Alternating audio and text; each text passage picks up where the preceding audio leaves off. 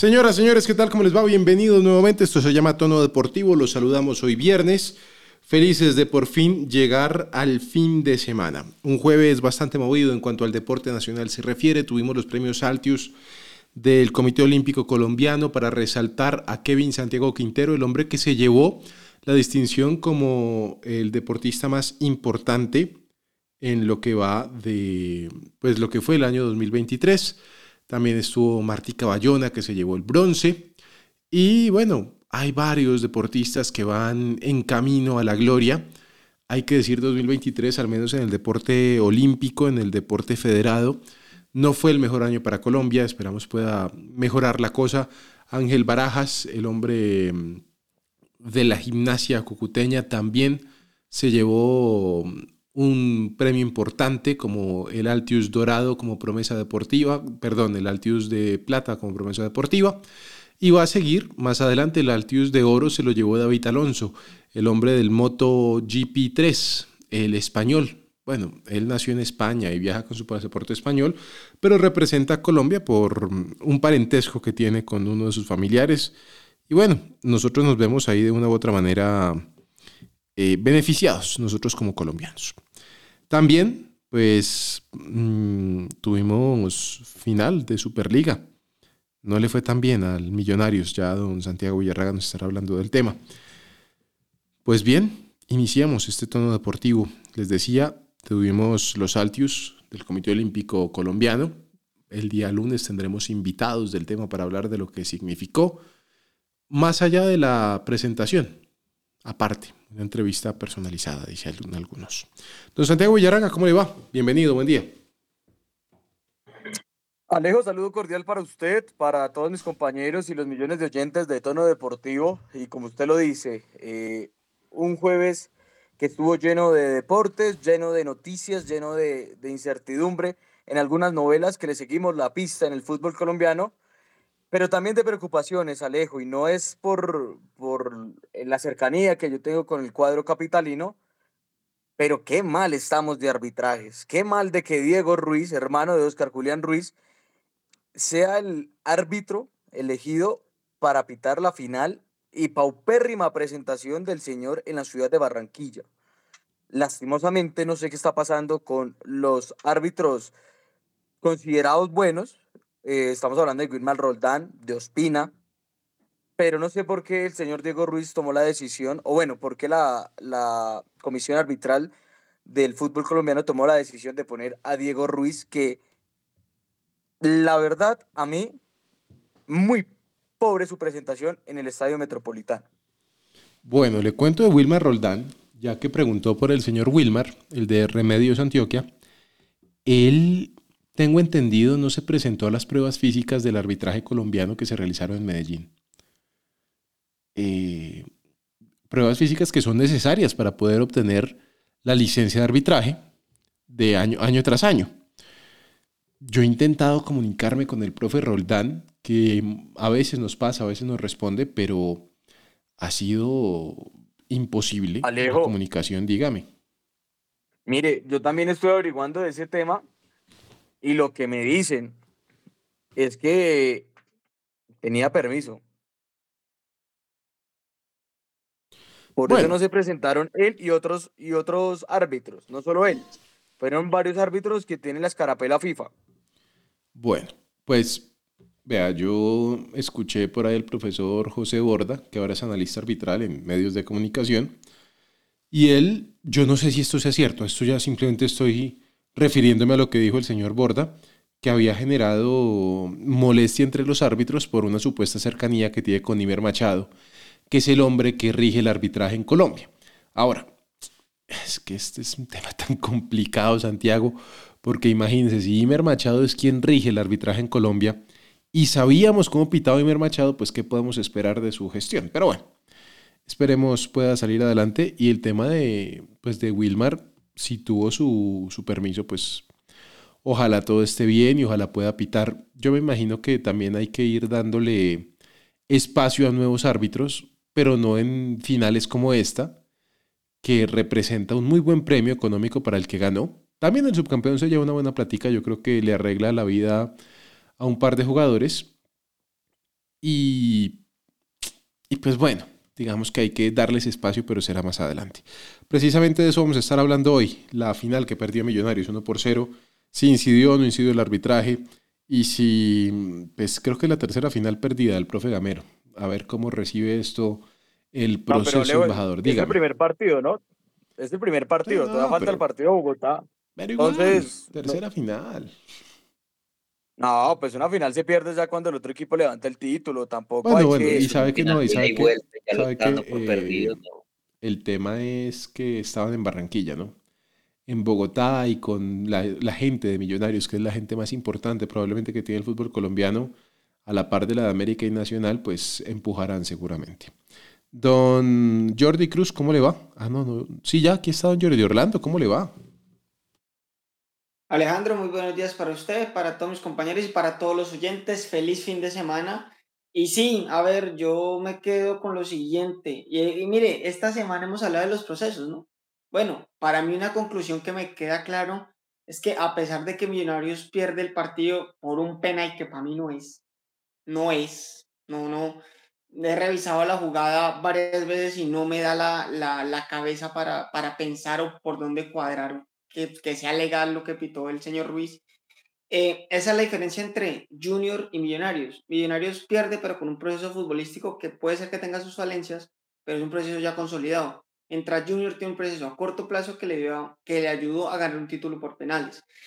Para mí queda la serie muy abierta, queda muy abierta y yo sé que Millonarios es a otro precio, recordemos que no es la primera vez, eh, que puede voltear eh, una llave en contra pero sí me quedan sensaciones más allá de lo futbolístico es, bueno, ¿qué quiere Arturo Reyes para este 2024 con este junior? La verdad que me quedaron muchas cosas como por, por rellenar, por entender qué quiere este, este nuevo año del 2024 para Arturo Reyes. Sé que apenas es el primer partido de la temporada, pero es una final. Entonces creo que para mí ese es el mejor. Hay dos tipos de procesos. Me quedo más con el de Millonarios, que lleva mucho más constituido, pero obviamente inevitable hablar de el, el, error tan graso que hizo el señor Ruiz. La verdad, para mí era más justo un empate, pero bueno, ¿qué más? Y bueno, ¿qué decir de Carlos Vaca? ¿no? Es un buen goleador, está eh, liderando en la cancha durante los 90 minutos, hizo su papel. Con penales regalados, ¿quién es goleador? Pero, exacto, Santi, pero, pero pues, ajá, o sea, o sea, yo no fui el que pita el penal. Pero es que usted no puede decirle a un goleador a un jugador que se comió un gol frente al arco. Eso no es goleador. ¿O no sabía si el concepto de goleador cambió? No, no, no, no, no.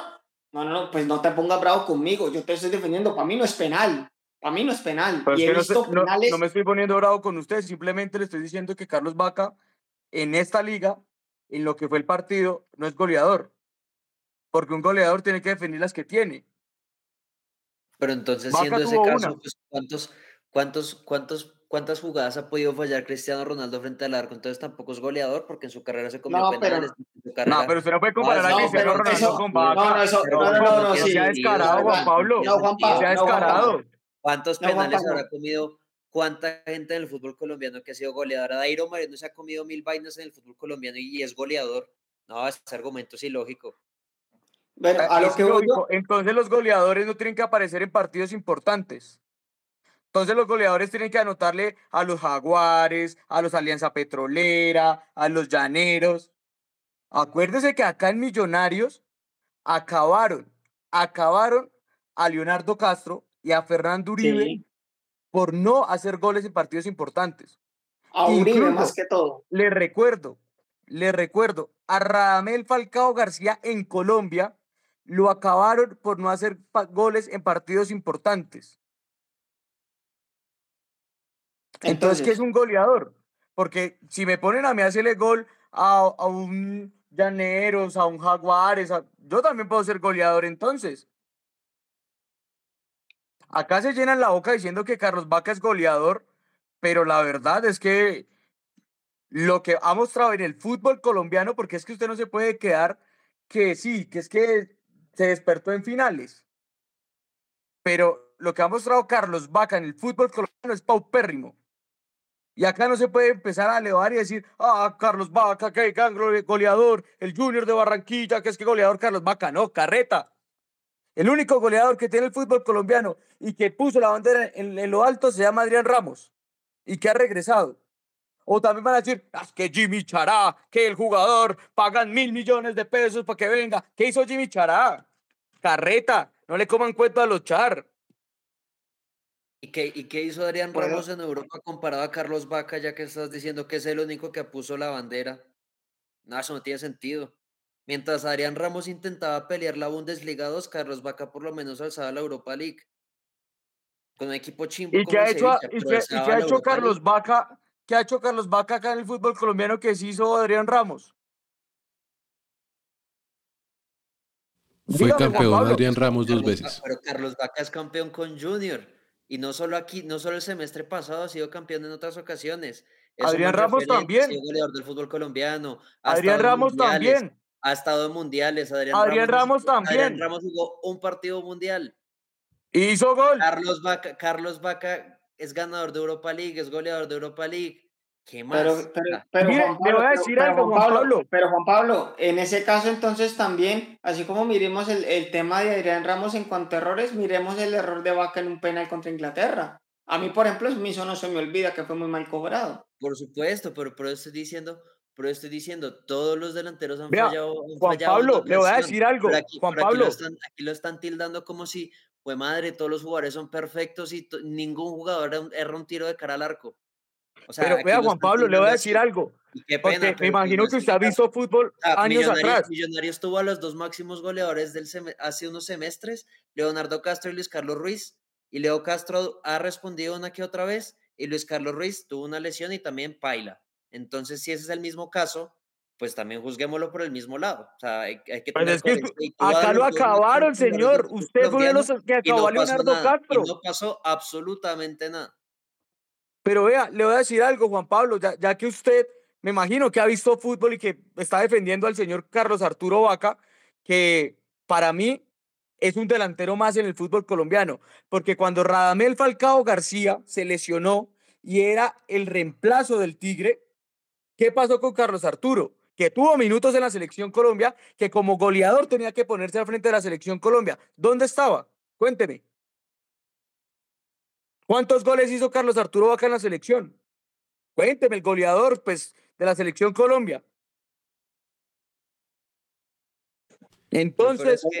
Es que ni él, ni Jackson, ni ninguno de los que han llamado a ser goleadores de la selección Colombia ha podido reemplazar a Radamel Falcao García. Y aún hoy, creo yo, estamos en deuda de encontrar un goleador de raza como lo fue Falcao. Yo, a ver, lo de Carlos Vaca hay que decir, fue campeón de Europa League con el Sevilla con el Villarreal y Adrián Ramos lo que hizo en el Hertha Berlín fue impresionante al punto que le dio para llegar al Borussia Dortmund. Desgraciadamente para él, no caló muy bien en este equipo porque tenía jugadores como, bueno, hay que decir, llegó con Chiro Inmóvil y tampoco pudo Inmóvil en este Borussia Dortmund, tal cual obliga a, a Ramos a irse a España en el Granada, en donde tuvo una muy buena temporada, digamos, a nivel personal, ¿no?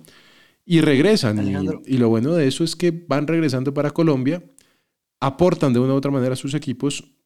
Yo no sé si de repente es que, es como todo aquí en Colombia, no inflamos a los jugadores de repente, pero la inflada les puede durar dos días porque al tercero lo estamos de nuevo eh, lapidando a piedra, tumbándolo del estante al que lo subimos, del púlpito en el que lo ponemos, que es lo que pasa con todos. A ver, Aquí el caso del de, señor Vaca, a Vaca, pues o sea, cuando el bolillo dijo que lo quería sacar, lo apoyaron todos. Sí, es que ya está viejo, sí es que no aporta, sí es que no sé qué, sí sé cuándo. Y el día que salió campeón, no, y el bolillo lo quería sacar. ¡ja! Entonces es un país de doble moral, es arribista, es oportunista. Y realmente, creo yo, creo yo en este caso, hablar de ello pues es perder el tiempo. Porque la realidad es una sola y es Millonarios perdió 1-0. Tiene toda la posibilidad de revertir el partido en el campín, si así lo quieren los jugadores, si así lo disponen, porque no es un equipo que haya cambiado mucho, es un equipo que mantiene una idea y como mantiene esa misma idea, se conocen los jugadores, hay una columna vertebral, no debería cambiar mucho la situación. Un jugador en punta, que es Jordana, no creo que vaya a cambiar mucho todo. Más bien siento que es necesidad de los jugadores de tener hambre y de salir a buscar un título, porque eso es otro tema. Como ya quedaron campeones, como ya le cumplieron a la hinchada, y como decía el otro día el señor Pachón, ya se cumplió lo del quinquenio. Entonces están tranquilos. No, debe seguir con hambre y eso ya es un tema del técnico. Decirle, bueno muchachos, muy bien lo del quinquenio, pero hay que salir a buscar el partido, hay que salir a buscar la copa, hay que salir a buscar eh, el título por nuestra gente, por nosotros, por nuestra familia, qué sé yo, por la razón que sea. Don Diego, quería hablar usted. Alejandro, sí, muy buenos días para todos los presentes y por supuesto para los oyentes. Una cosa con la que quiero entrar es, no comparen, realmente no comparen. Van a comparar a Vaca y yo lo respeto como delantero, pero Falcao fue considerado el mejor delantero centro del mundo en el año 2012. ¿Qué van a comparar con cualquier otro jugador? Respetando a los colombianos, por supuesto. El más cercano a ese tercer podio fue James y ni siquiera estuvo entre los tres primeros. Pues les recuerdo que en ese equipo del año estaba con Messi y con Cristiano en la delantera y fue considerado 9, el mejor 9 del mundo. Ahora, si ustedes hablan de la paupérrima presentación del árbitro, pues yo diré, listo, una paupérrima presentación, pero también fue una muy pobre presentación de Millonarios. Un equipo que viene de ser campeón en el primer semestre y que el primer disparo al arco sea en el minuto 94, deja mucho que pensar deja mucho que pensar. Podrán decir, sí, Jimmy Chara, el de los millones, pero fue uno de los jugadores más determinantes y que hizo que el Junior en la segunda mitad demostrara que tenía con qué y ganó el partido. Que si el penal es polémico o no, por supuesto, es polémico porque todos tienen un punto de vista diferente. Pero realmente, reitero, el Junior se comió a Millonarios en el segundo tiempo y no hay ningún problema en decirlo. Es que incluso Álvaro Montero fue la figura de Millonarios para que Millonarios no llegue a Bogotá perdiendo el partido 3 a 0. Santiago. Pero Diego, a lo que yo voy, a lo que yo voy, a lo que yo siento, o sea, con todo respeto, no, no estoy de acuerdo con su, con su afirmación más allá de lo que se vio en la cancha, porque, porque tengo la sensación de que, a ver, por más de que sí, el, el único remate de Millos haya sido en el minuto 90, recuerde que hay partidos en los que a Millonarios le van a quitar esa, esos espacios para jugar directo. Como pero ¿qué partido fue este, Jordi? No, es que uno tiene que hablar, si estamos hablando del partido que se jugó, hay que hablar del partido que se jugó. Si estamos hablando de un proceso de todo el semestre, estamos hablando del proceso de todo el semestre. Dígame, Santiago. Es que mire, eh, para hablar de este partido, de lo que ha pasado en Barranquilla con Millonarios, hay que irse atrás. Y es que Alberto Gamero siempre ha jugado así en Barranquilla y en los, en los, en los estadios donde el calor y la humedad puede afectar a Millonarios. No sé si ustedes se acuerdan en el partido de, de final de la Copa de la Copa Betplay que estamos hablando en el 2022 fue la misma presentación de Millonarios que el primer tiro al arco fue minuto 70, minuto 80, casi similar a este. Y es que no es que Junior se haya comido a Millonarios, es el planteamiento que Alberto Gamero está utilizando para cerrar los partidos y evitar que sus jugadores que vienen de una pretemporada, como viene Junior, caigan en la humedad, caigan en, la, en el calor de Barranquilla, porque jugar a esa hora, a las 8 de la noche, obviamente va a afectar al jugador que viene de la altura. Entonces, obvio, acá no hay que esconder que en el segundo tiempo Millonarios resguardó el partido, trató de defenderse, porque eso fue lo que hizo, tratar de defenderse. Incluso en el primer tiempo, Junior mm, nunca le llegó a Millonarios, Millonarios estuvo la pelota, pero Alberto Gamero se dio cuenta que no puede decirle a los jugadores, no puede decirle a Elvin Alfonso, no puede decirle a Novis Vanguero, hágame el ida y vuelta por la lateral a cada rato. ¿Por qué? Porque están en Barranquilla. Son jugadores que hicieron una pretemporada en Bogotá y saben, y también hay que mirar hacia futuro, porque si no sabían, Millonarios a partir de hoy empieza a jugar casi cuatro meses, domingo, miércoles, domingo, miércoles. Entonces, hay que mirar también el análisis que hace el entrenador para lo que, es, lo que pasó en el partido. Y otra cosa, Arturo Reyes en el primer tiempo no ha tocado Millonarios, teniendo a Jimmy Chará teniendo a Carlos Vaca. Incluso después del gol, Arturo Reyes trata de defenderse y Millonarios comienza a tener protagonismo. Y vuelvo y lo repito, ese es el partido que quería Gamero. ¿Por qué? Le han salido las cosas bien, así salga derrotado 1-0-2-0. Pero hay algo que entender, y es que este partido es de 180 minutos. Vea lo que pasó en la Copa Betplay el mismo partido que Millonarios jugó el día de ayer, lo jugó hace dos años allá en Barranquilla. No estoy diciendo que vaya a ganar acá porque no tengo una boleta de cristal, pero es que también hay que analizar los partidos que Millonarios ha jugado en, las, en, los diferentes sectores del país cuando hay humedad. Y no decir que porque ahorita vienen a decir que Arturo Reyes es el mejor entrenador pero y se comió a Millonarios. Ahí vuelvo al tema. ahí vuelvo al tema. Van a salir a decir que Arturo Reyes es buen entrenador, pero. no, ya, ya, ya, esos son palabras. No, pero sí, no, pero Diego lo dijo. Diego dijo: Junior se comió a Millonarios. o sea, Diego lo dijo. Es que es así. Millonarios no aguantó un resultado. no pero, pero, pero no por eso. Millonarios y decir que Arturo Reyes es el mejor de todos. De acuerdo. Hay una gran diferencia. Juegan 11, no juega Arturo Reyes. Exactamente, el primer tiempo es cierto. Millonarios tuvo chispas. O, acaso, ¿O acaso Arturo Reyes estaba ya dentro con los guayos? No, yo no lo vi. De acuerdo. Y yo nunca dije que, fue, que ahora es un técnicazo ni nada de eso. Simplemente. Pues es que como, como acá ustedes empiezan a subir el estatus de oh, Arturo Reyes, oh, Jimmy Chará, oh, Carlos Vaca. Cuando uno habla bien de un equipo que no sea millonarios, no significa subirle el estatus. Significa valorar los procesos, significa valorar. Dígame por qué Junior jugó bien. Dígame, Diego, ¿por qué jugó bien? jugó bien? Porque Didier Moreno supo ayudar a un equipo que estaba mal organizado en defensa. ¿Por qué jugó bien? Porque Jimmy Chará fue capaz de conducir en área, ninguno de Millonarios le entró y nadie sabía por dónde pasaba. ¿Por qué jugó bien? Porque le ganó constantemente la espalda a los laterales de Millonarios. Se entró y más de una vez ni Vladimir ni los delanteros consiguieron encarar y conseguir el gol. ¿Por qué jugó bien? Porque Junior no necesita en este caso la presión que tiene Millonarios. ¿Por qué jugó bien? ¿Cuál presión tiene Millonarios? Millonarios ya salió campeón igual que Junior. Entonces, si no tienen presión, se notó porque no jugaron el segundo tiempo. Y vuelvo y digo, yo no estoy hablando de que... Pero entonces, Diego, usted no está hablando de un equipo, está hablando de individualidades. Me está dando nombres. Sí, no, no hay problema, pero por eso... Entonces, ¿qué proceso tiene ahí? No, pero por eso le digo, ¿por qué jugó bien? Yo le estoy exponiendo a los jugadores. No, para el juego, vea, el juego es equipo. Se me dice, Junior jugó bien gracias a las individualidades, listo, ya. Bueno, entonces Junior jugó bien gracias a las individualidades. Ojo, eso no quiere decir que el partido ya está sentenciado y la victoria va a ser de Junior en Bogotá, en absoluto. Yo a lo que me refiero es, siempre es bueno contar con lo positivo y lo negativo. En este caso, Millonarios tiene más parte negativa que positiva. No quiere decir que no pueda salir campeón. Ahora, para mí, una cosa que fue muy buena de Junior es que entendió el momentum del partido. Después del gol, y sí, el penal es discutible, muchas situaciones, y es prácticamente el criterio del árbitro. Todos tenemos un criterio diferente. Si el VAR no intervino fue porque respetó el criterio del juez central. Ahora, si dado esa situación, Después que viene el segundo supuesto penal que termina anulándose, Millonarios estaba frito, no tenía cómo reaccionar, no pudo reaccionar. Afortunadamente no fue penal y eso le dio aire para continuar.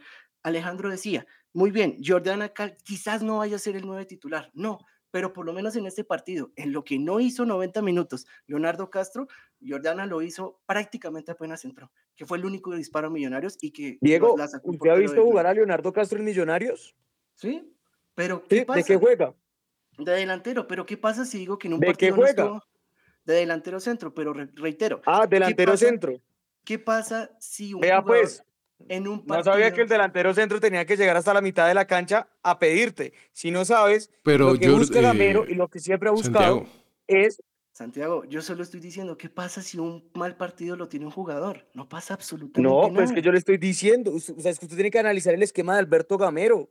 Y Gamero siempre le ha pedido, le, ha pedido a, Leonardo Castro que no se quede nueve. Incluso Leonardo Castro es, el típico delantero que sale para que los eh, volantes, lo que era Maca, no estoy hablando en este partido, sino anteriormente, lo que es Maca, Ruiz, lo que es Guerra, lo que es Paredes, lo que es Beckham, lleguen al área y tengan más opciones de gol que Leo. ¿Por qué? Porque así abre la defensa del equipo contrario. Por eso es que Leonardo Castro es un hombre fundamental en el esquema de Alberto Camero, a pesar de que no haga goles. Sí, al delantero se le, se, le cuenta con goles, pero hay que ir más allá, ir un poquito más allá, no quedarse con los goles. Bueno, y mi pregunta es la siguiente, ¿cuándo fue el primer remate de Leonardo Castro que no fue al arco? Minuto 95. Entonces, nuevamente, ¿qué es lo malo de un jugador que tenga un mal partido? No pasa nada. ¿Que hay desgaste? Sí, por supuesto. Beckham David tuvo un gran desgaste y apoyó a la defensa. Y yo no estoy diciendo que porque apoya la defensa es un mal partido. Lo que yo estoy diciendo es que Leonardo Castro, independientemente de su desgaste en el campo, tuvo un disparo y no fue al arco. Mientras que Jordan entró y el único que tuvo sí fue al arco, solo que la sacó el portero del Junior. ¿Es tan malo decirlo así? Yo no le estoy restando mérito a Millonarios, tampoco le estoy restando mérito a los jugadores. Estoy diciendo que un mal partido lo puede tener cualquier jugador y que no por eso ahora Junior va a salir campeón y que no por eso Arturo Reyes es el mejor técnico de Colombia. Bueno. Son momentos. Eh, como se nos acaba el tiempo, quiero hablar eh, para cerrar el tema de Millonarios y del Junior. Falta un partido, tienen todavía que jugarlo en Bogotá. Eh, el día que Arturo Reyes en la costa seguramente ya están diciendo que es el gran técnico que necesitaba Colombia. Y yo he escuchado a más de uno decir que es que no respetamos el proceso de Arturito, que yo sí lo puedo decir abiertamente, no me parece el mejor técnico posible, pero ahí va.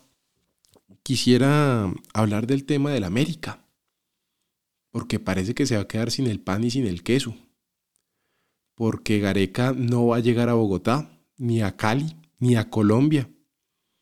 Porque en la selección de Chile, tal cual les dije ayer, le ofrecieron 7 millones de dólares y el Cali no tenía, en el América no tenía con qué pagarlo. Eh, Luis Fernando Suárez parece que tampoco va a llegar. Mejor dicho, hay novela en el tema, don Santiago. Pues Alejo, mire, después de lo que acaban de decir mis compañeros del Junior de Barranquilla, que esperemos se hablemos mejor el próximo miércoles, la situación en la América de Cali está bastante complicada. Y vuelve lo que hablábamos con Jordi y, y otros colegas, eh, la credibilidad que está manejando Marcela Gómez en este momento. Y es, ella prometió a Ricardo Gareca. En un video, nadie la obligó, vamos por Ricardo Gareca. Tengo conocimiento, eh, la información, eh, pues como es normal ahora, es compartida con, con, con varios colegas, eh, que Gareca ya se comunicó con la directiva de la América de Cali y le dijo, no voy a ir a Cali, no voy a tomar los vuelos que ustedes me dieron, dando la señal de que, pues obviamente aceptó la, la, las, la oferta que presentó la selección de Chile, incluso en las próximas horas o días sería presentado. Ahora, se contactaron con dos técnicos. Luis Fernando Suárez, lo habíamos dicho acá, apenas se presentó la, renuncia de, Lucas, lo habíamos dicho, y también César Farías. Ojo que lo de Suárez no está completamente caído. Yo sé por qué se lo digo. Es un proyecto que le llama mucho la atención a Luis Fernando Suárez y por algo dio luz verde a su, entrena, a su representante para que dé. Como César, como Luis Fernando sabían que la prioridad era Gareca. Me imagino que las directivas de la América de Cali ya habrán tomado decisiones para el próximo entrenador, sueldos y demás. Ojo que César Farías abrió la posibilidad de que se, se vaya del fútbol colombiano. Entonces, hay que tener mucho cuidado. O de pronto, se lo digo a Alejo y, y, compañeros, América hace la fácil, lo que hacen los demás técnicos, y dejan al técnico interino en propiedad estos seis meses y se quitan ese dolor de cabeza, le dicen a la hinchada, este va a ser un semestre de transición, vamos a mirar cómo juega el equipo para buscar un entrenador de élite en el segundo semestre. Tengo entendido que Juan Pablo tiene información del tema también. Adelante, Juan Pablo. Alejandro, sí, la verdad es algo más como para complementar. Eh, sí se venía diciendo que Luis Fernando Suárez estaba en conversaciones hace unos días, pero que lo principal que impediría el negocio es que hay algunas diferencias económicas. Entonces, por ese lado, se sigue truncando un poco más la llegada de un entrenador al América. Y a pesar de que Luis Fernando Suárez es un hombre de experiencia, es un hombre que conoce el fútbol profesional colombiano, tampoco se sabe si un técnico como él tomaría una papa caliente como lo es el América ahora. Hay una duda gigante con lo que va a ser ahora em, este inicio de liga, pero por el momento, por cuestiones económicas, se dice que no, que no está finiquitada su llegada. Alejo. Dígame. Es que mira, hay que tener en cuenta algo. Eh, América.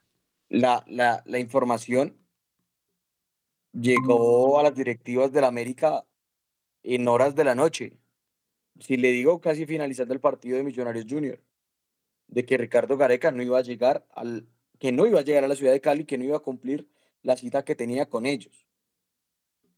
Ahí me imagino que ya las directivas se pasarán a conversaciones y ojo, eh, yo lo puedo decir porque tengo conocimiento a, a este momento, bueno, no sé qué habrá pasado en la noche, porque pues me da pena a esta hora escribirle a mis fuentes. Luis Fernando Suárez no ha recibido ninguna oferta del América de Cali. Simplemente fue un sondeo. Le dijeron, ¿quiere? ¿Le gusta? Bueno, la misma pregunta le hicieron a César Farías. Entonces, vuelvo y repito, no sé qué haya pasado en la, en la noche, no le he escrito a mis fuentes, pero a hoy tengo conocimiento que a, Luis Fernando no le han dado ninguna eh, oferta formal, teniendo en cuenta que todo, todo, todo, todo estaba dado para que Ricardo Gareca llegara a la América de Cali. Para terminar, eh, mañana tenemos fútbol, Patriotas creo que ya tiene estadio, espero que tenga estadio y que no vaya a ser un papelón. Mm, América se va a quedar sin el pan y sin el queso. Y esto es por pues, una novatada, supongo yo, porque uno puede montar la bestia sin tenerla, que fue lo que pasó. Entonces espero sinceramente por el bien del pueblo americano que consigan entrenador y jugador, que fue lo que pidieron. Dígame. Usted que tiene más cercanía con el Deportivo Cali.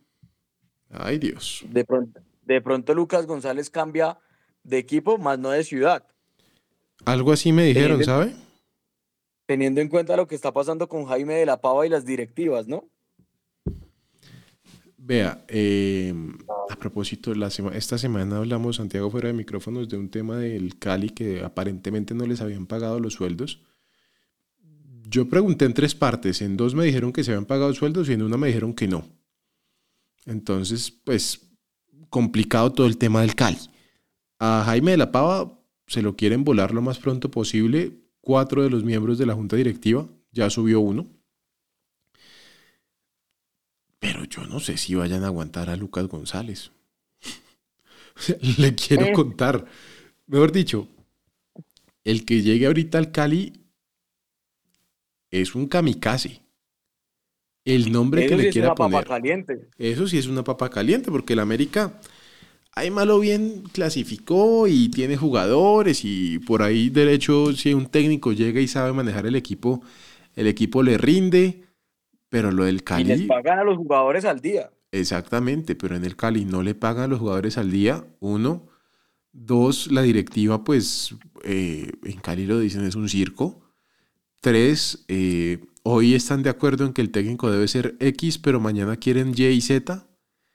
Y peor aún, es un equipo completamente nuevo, renovado. Para Jaime de la Pava, lo quieren sacar y pues este equipo que pidió Jaime de la Pava no, no da pie con bola. Ahora, yo sí lo voy a decir una cosa. Yo vi el partido contra Cerro Porteño y es que Cerro tiene muchos jugadores. O sea, tiene a Domínguez, tiene a Iturbe, que solo, solo con esos dos son mejores que cualquier jugador colombiano. Entonces, no es un punto ni es una vara para medir, pero sí es preocupante que, pues, hombre, que, que quieran sacar a Jaime de la Pava por un par de malos resultados en pretemporada. Ahora, si el equipo no le funciona, pues, ¿qué le puedo decir? Y si las directivas ya no cuentan con él, peor todavía. Y Alejo, también hay que tener en cuenta lo del chino Sandoval. A mí me decían que lo, la prioridad era venderlo y que se fuera del club. No por indisciplina, sino porque tal vez podía dejar un buen dinero. Porque sostenerlo no les iba a funcionar.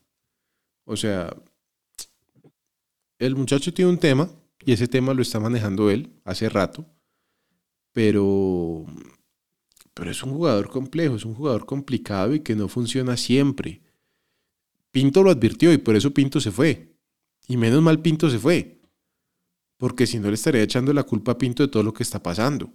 Así como le echaron la culpa a Dudamel, acuérdese, que Dudamel lo sacó campeones y al siguiente semestre le cayeron palos de todo lado. Entonces, es muy jodido.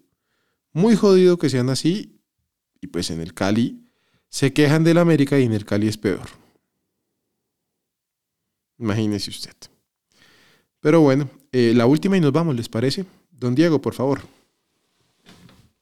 Alejandro, en este momento ya se está llevando a cabo la inauguración de los Juegos Olímpicos de la Juventud de Invierno. Así que quienes estén interesados pueden buscarlo también a través de YouTube o bien sea por sus televisores por Claro Sports. Muy bien, don Juan Pablo Narváez, la última y nos vamos. Hay interés por Santiago Arias nuevamente desde el fútbol del viejo continente, puntualmente desde el fútbol griego. Preguntaron a Aris Salónica y a Eka Atenas. Em, hay que recordar que Santiago Arias por ahora es jugador libre tras haber finalizado su vínculo con el Cincinnati de los Estados Unidos y regresaría al fútbol europeo luego de un largo periodo sin, sin actividad, em, digámoslo así. Mm. Don Jordi, la última y nos vamos. La última y nos vamos. Esta semana estaremos muy pendientes de cómo van los arreglos en el Coliseo Menor. Ya el día lunes tendremos eh, el nombre del director del Instituto Municipal de Recreación y Deporte de Cúcuta y el de Inde Norte para estos próximos cuatro años, tanto en la gobernación como en la alcaldía. Le voy a tirar una pared a don Santiago Villarraga para la última y nos vamos. Eh, Tulio Gómez quiere a César Farías o Luis Fernando Suárez, mientras que su hija quiere que Alex Escobar se quede o a Luis sube el día. ¿Cómo la ve don Santiago? Alejo, por eso yo decía, porque también a mí me ha llegado esa información de que eh, hay algunas diferencias entre la junta directiva y que lo más probable, no probable, sino una de las opciones que se manejan era de que el técnico eh, que estaba eh, interino, pues quede en propiedad y pues vea lo que ha pasado con los últimos entrenadores que han sido interinos y llegan en propiedad. Pasó con Alejandro Restrepo, con el Arriero Herrera, vea lo que ha pasado con, con varios entrenadores que han estado ahí, el propio John Jairo Bodmer que estaba interino y salió campeón de la Copa. Puede pasar, puede pasar Alejo, pero pues lo que preocupa es que el América de Cali ya tiene actuación este sábado frente a Águilas y pretemporada no tuvieron. Hay que tener claro. Hmm. Y segundo, el entrenador que llegue, pues por lo menos ya tiene con qué abrir el paraguas y decir, esa nómina no la armé yo. Bueno, con esto nos despedimos. Que tengan feliz día para todos ustedes. Feliz fin de semana.